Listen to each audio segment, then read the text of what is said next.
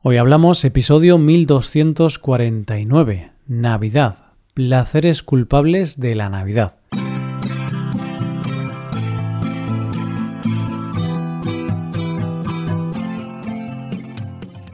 Bienvenido a Hoy Hablamos, el podcast para aprender español cada día. Publicamos nuestro podcast de lunes a viernes. Puedes ver la transcripción, las explicaciones y los ejercicios interactivos de este episodio en nuestra web ese contenido solo está disponible para suscriptores. Hazte suscriptor premium en hoyhablamos.com. Buenas oyente, ¿qué tal? Seguimos con el tema del mes. Y hoy vamos a hacer un ejercicio para conocernos un poco más entre nosotros. Y es que hoy no vamos a tener un episodio para aprender español. Hoy este va a ser un episodio de confesiones vamos a sincerarnos con algunas cosas que nos gustan de la Navidad, pero que ocultamos. Hoy hablamos de los placeres culpables de la Navidad. ¿Sabes eso que nos pasa a todos, oyente, de que tenemos dos voces? Sí, eso de que cuando hablamos con nuestra gente de confianza tenemos nuestra voz normal y cuando hablamos con gente que no conocemos o que consideramos que son importantes hablamos con nuestra segunda voz, que es igual a la anterior, pero más seria quizá, con otro tono. Sabes de lo que te hablo, ¿verdad? pues en realidad eso nos pasa con casi toda nuestra vida. Tenemos la película favorita y la que de verdad es nuestra película favorita. Tenemos nuestro libro favorito y el que de verdad es nuestro libro favorito. Y así un largo etcétera hasta hacer un repaso por casi todo en nuestra vida. Pero aquí estamos para hablar de Navidad, y en realidad esto de las dos caras de nosotros mismos nos pasa un poco también en estas entrañables fiestas. Muchas personas, cuando se acercan estas fiestas, se ponen un poco gruñonas y dicen eso de que no les gusta estar feliz porque sí, que son unas fiestas consumistas y que en realidad les daría igual pasar las fiestas en un lugar a solas y donde no se celebrara. Pero también pasa que esas mismas personas puede que se vean reflejadas en el episodio de hoy, porque las navidades están repletas de pequeños placeres culpables, que son como nuestra voz verdadera. No la sacamos siempre y solo la ven la gente que de verdad nos conoce. ¿Estás preparado para este viaje de introspección hacia nuestro yo más navideño. Tranquilo, esto no va a salir de aquí. Estás en un lugar seguro y será nuestro pequeño secreto. Así que relájate que empezamos. Tengo un amigo que le pongas la película que le pongas, le pongas la serie que le pongas, jamás llora. O bueno, muy pocas veces llora con las cosas audiovisuales.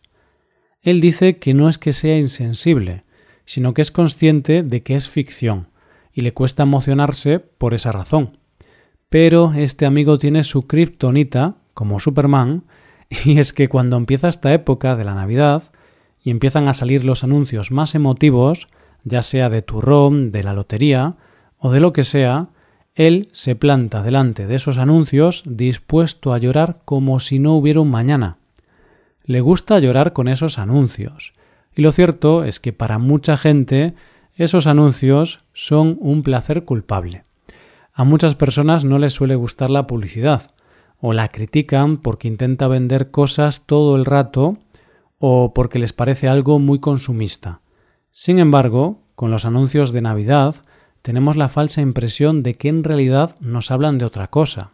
En realidad nos están vendiendo cosas físicas y tangibles, como puede ser un turrón o décimos de la lotería pero como nos cuentan historias, pues nos emocionamos. Y al final, en los anuncios nos hablan de lo importante que es estar en Navidad con la gente que quieres.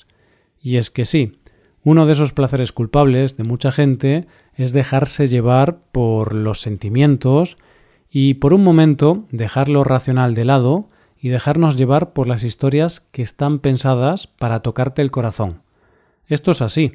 Te reto a que te pongas algunos de los anuncios de la Navidad a ver cuánto aguantas sin llorar.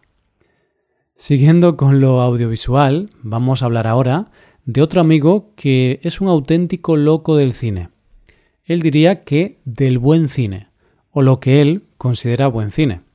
Es esa típica persona muy exigente con las películas y que se cree guay por saber mucho de cine.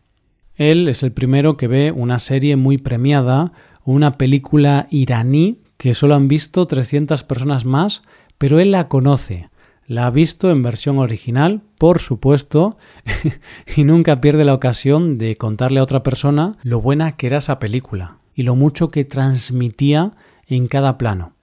Vale, estoy exagerando un poco, pero sabes de qué clase de persona te hablo. Sin embargo, cuando llega esta época del año, todo cambia, aunque no mucha gente sabe esto. Y es que él cae en uno de esos placeres culpables de la Navidad, que son las películas navideñas. Durante el año es muy exigente con el cine, pero cuando llega la Navidad se pasa al lado oscuro, todos vemos alguna película que se desarrolla en la Navidad y donde siempre pasa lo mismo, pero nos encanta ver alguna un día de frío al mediodía. En este placer culpable del cine hay dos vertientes.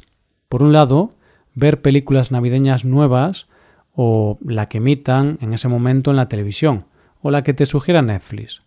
Pero luego están los que tienen su película favorita navideña y la ven como un ritual cada año. Sabes de qué te hablo, ¿verdad? Estoy hablando de Love Actually, de Pesadilla antes de Navidad. Estoy hablando de mm, Solo en casa o incluso Harry Potter. Y es que hay veces que poner una de estas películas es el ritual perfecto para empezar Navidad. En mi caso, Harry Potter es la forma de empezar bien la Navidad. Nunca me cansaré de ver esas películas. Por cierto, la de mi amigo es Solo en casa pero no se lo cuentes a nadie, oyente, que esto quede entre nosotros. Un amigo mío es de esas personas que cuidan mucho su alimentación. Se cuida mucho, apenas bebe, cero dulces a su cuerpo, muchos vegetales, fruta. Es de esas personas que están convirtiendo su cuerpo en su templo. Por supuesto, hace esto todo el año. Espera, he dicho todo el año. Quería decir casi todo el año, porque cuando llega la Navidad, la cosa cambia un poco y se deja llevar por uno de esos placeres culpables de la Navidad, como es comer y beber. Solemos pensar que los excesos en la comida y la bebida comienzan en Nochebuena, pero esto no es cierto. La tentación a caer en el pecado del dulce, el pecado de la gula, empieza antes, con la llegada a los supermercados del turrón, los polvorones, los panetones y todos esos productos típicos de Navidad. Ese es el principio del fin. Quizá durante todo el año desayunas una tostada con aceite, pero en diciembre desayunas panetone, un polvorón, turrón o lo que sea. Y luego llega el día de Nochebuena y dices en la mesa que todavía no has probado el turrón en todo el año la vergüenza de los placeres culpables, que ya sabes cómo es. Pero antes de la Navidad también hay otra prueba que pasar donde el placer culpable de la comida y la bebida está esperándote. Las cenas y comidas de amigos o de empresa. Que si una cerveza por aquí, que si el menú tiene cinco platos, que si una copa de champán, que si un cubata para celebrar la Navidad, y al final pasas de mi cuerpo es un templo a mi cuerpo es el vertedero municipal. y finalmente, cuando llegan las fechas señaladas con la familia, ahí es mejor no luchar y dejarse llevar y comer y beber todo lo que te apetezca. Pero no pasa nada, porque el día 1 de enero volverás al gimnasio y harás un entrenamiento muy extremo para compensar todos esos excesos. Y cuando te pregunte tu monitor sobre los excesos navideños, Tú le dirás, bajando la mirada, que has comido más bien poco, y tu monitor te sonreirá, pero en el fondo sabe que mientes. Y hablando de cenas y comidas familiares, un amigo mío es una persona nada conflictiva. Es de esas personas que siempre evita las discusiones. Pero, cuando llega la Navidad, tiene un pequeño placer culpable. Todos sabemos que las reuniones familiares navideñas son como una bomba de relojería a punto de explotar en la mayoría de las familias. ¿Por qué? Pues porque se juntan familias que están formadas por personas que puede que sean muy opuestas y personas que igual ni siquiera se llevan del todo bien, pero se reúnen porque son familia. Si a esto le sumamos alcohol y mucho tiempo en la mesa para charlar, en las reuniones de Navidad en casi todas las familias hay alguna discusión, por política, por religión, por rencillas familiares, por fútbol y seguramente este año por las vacunas o por el coronavirus. Pues mi amigo, en uno de esos placeres culpables que tiene y que tiene mucha gente, cuando ve que la cosa está tranquila, saca algún tema de conversación polémico. Él no opina, pero saca el tema y hace que algunos familiares empiecen a discutir. Cero violencia, porque son discusiones que se quedan ahí, pero son esas discusiones que muchas veces animan la fiesta. Y es que unas navidades sin discusiones en la mesa, hmm, eso no son navidades.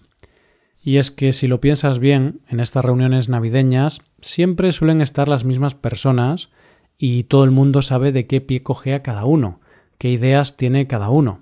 Así que es fácil decir algo que sabes que va a encender la mecha en alguien. Lo cierto es que este año puede que las familias se puedan volver a reunir después de tantos meses complicados y unas navidades pasadas donde muchas personas las pasaron separadas. Así que mi amigo y todos los que son como mi amigo deben de tener muchas ganas de que haya un poco de jaleo en la mesa. Y la verdad es que volver a ver una pelea en la mesa entre tu tío y tu primo va a ser casi emocionante este año porque son cosas que se echan de menos. Un amigo mío es de esas personas que no es la más divertida de la fiesta, pero al llegar la Navidad algo se mueve en él, y aunque no lo confiese abiertamente, cuando llegan estas fechas suele tararear sin darse cuenta alguna canción navideña. Se pone jersey de renos, se le ilumina la cara cuando ve la iluminación de Navidad encenderse, y escribe, como si fuera un niño, la carta a Papá Noel y los Reyes Magos con mucha ilusión. Y es que uno de esos placeres culpables de la Navidad es dejarse llevar un poco por cosas que no consideramos maduras, serias o propias de nuestra edad, pero que en el fondo nos ilusionan igual que cuando éramos pequeños. ¿Qué tal, oyente? ¿Cómo ha ido ese viaje hacia tu interior? ¿Te has visto reflejado en los pequeños placeres culpables de la Navidad? ¿Has sacado tu voz verdadera? Y ahora, ¿qué me preguntas, oyente? ¿Te estás preguntando si esos amigos que he mencionado existen o si realmente soy yo? Eso, querido oyente, nunca lo sabremos. y esto es todo por hoy, oyentes. Espero que os haya gustado mucho el episodio y espero que haya sido de interés. Muchas gracias por escucharnos. Por último, te recuerdo que puedes hacerte suscriptor premium para ver la transcripción los ejercicios y explicaciones de este episodio. Para ver ese contenido tienes que ser suscriptor. Hazte suscriptor premium en hoyhablamos.com. Nos vemos mañana con un nuevo episodio sobre España. Muchas gracias por todo. Pasa un buen día. Hasta mañana.